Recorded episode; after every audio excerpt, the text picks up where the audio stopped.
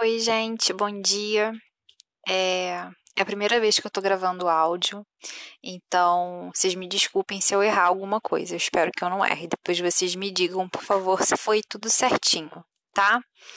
É, eu senti a necessidade hoje de gravar alguma coisa para vocês que fosse assim, mais direta, que tivesse tom de voz, que vocês pudessem de repente me visualizar um pouco mais concreta na frente de vocês, porque eu li os textos né, é, que vocês produziram como reportagem na aula retrasada, né? Eu devolvi na semana passada para vocês corrigido. E aí eu tinha alguns comentários para fazer para vocês de forma geral, de, de situações que eu percebi em vários textos, não em todos, né? Então tem algumas pessoas que talvez não tenham isso para melhorar, mas muitas pessoas precisam é, é ouvir esses comentários, tá? Antes de eu começar a fazer o comentário sobre as redações que eu já corrigi, eu queria lembrar para vocês que as correções que a gente faz, elas fazem parte do nosso papel como professor. Às vezes, quando a gente fica assim bem distante de vocês, parece que a gente só está apontando o erro, né? A gente fica nesse papel meio, meio antipático, né? De, de ter que corrigir, de ter que falar o que, que você precisa melhorar. Tentem entender e, e entender mesmo. Tentem entender que faz parte do meu papel, né, como professora, mostrar para vocês os lugares é, que o texto de vocês tem espaço para melhorar, certo? É, muitas redações muito interessantes. Uh, outras redações com algumas cópias de internet, né? E assim, às vezes não era nem o texto inteiro, era um trecho só, uma frase às vezes uma frase em que você só trocou uma palavra, mas o restante todo copiado, né? Fazer pesquisa não é a gente copiar a, o conteúdo que outra pessoa produziu. É a gente pegar ali as principais informações, anotar no rascunho, anotar numa folha de papel e depois, com aqueles tópicos, com aquelas notícias, com aqueles fatos, a gente compor o nosso texto. E é óbvio que o texto de vocês de alunos de oitavo ano, vai ser um texto com a carinha de vocês, que é de alunos de oitavo ano. Por isso que às vezes a gente percebe muito rapidamente quando existe essa cópia, porque a escolha do vocabulário é diferente, a, a composição da frase é diferente, fica bem nítido.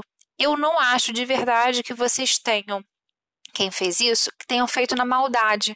Eu acho que, que foi realmente não, não conseguir perceber esse, esse procedimento né, de pesquisa. Talvez isso não esteja muito familiarizado para vocês. Né? Então, uma das coisas que eu anotei aqui para a gente tentar melhorar também é essa esse conhecimento, essa habilidade de fazer uma pesquisa sem copiar o texto, de onde a gente extraiu essas informações, tá?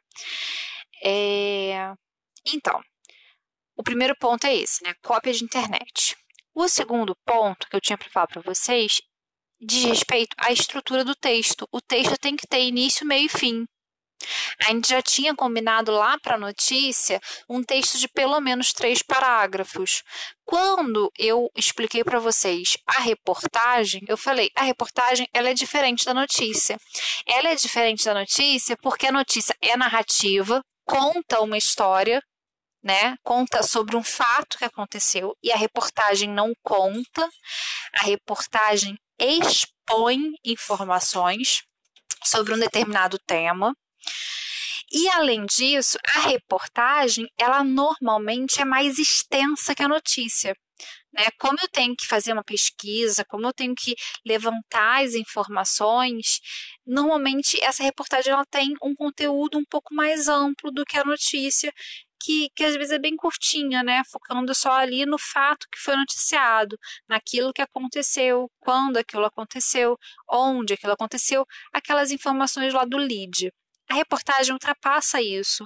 Às vezes vai buscar causas históricas, às vezes vai buscar explicações científicas, vai fazer entrevista com diversas autoridades.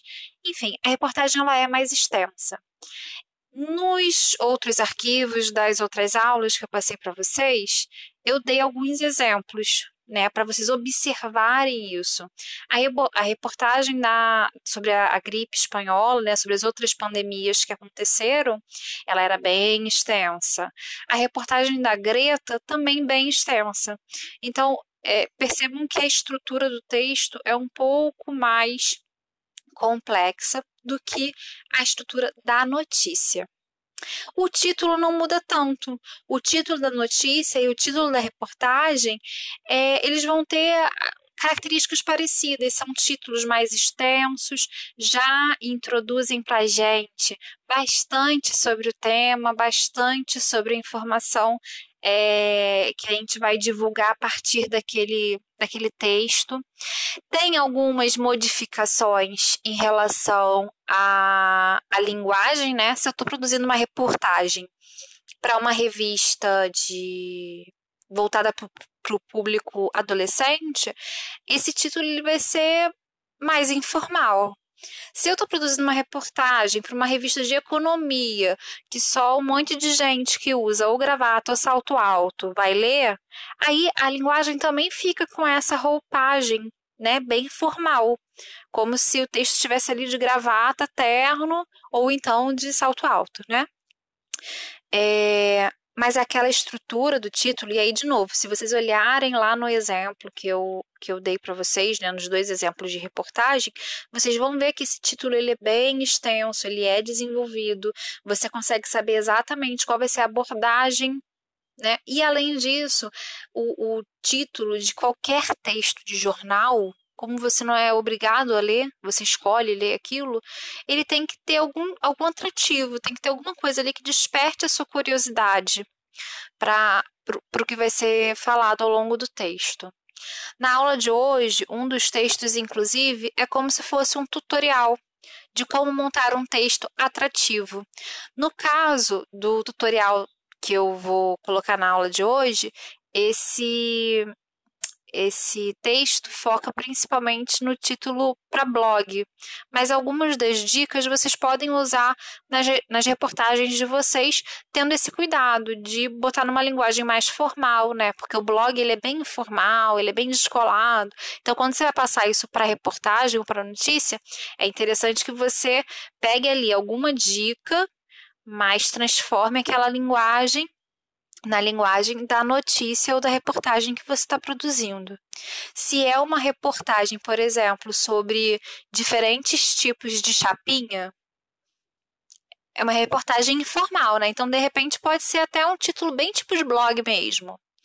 Mas aí, se é uma reportagem sobre, é, sei lá, a crise econômica depois da pandemia.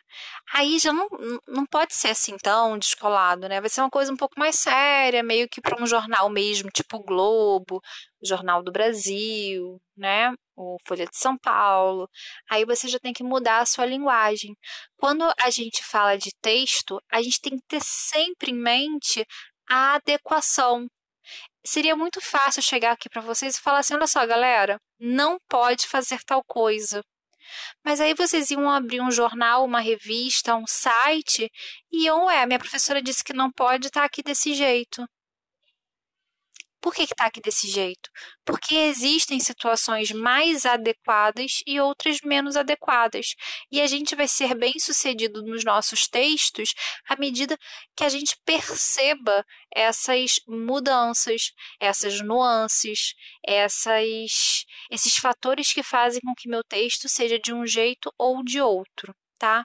Então tenham atenção para essa estrutura do texto.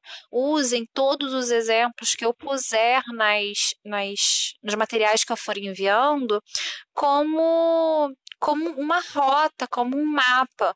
Olha só, tá vendo essa frase assim? Olha como ele começa aqui o texto.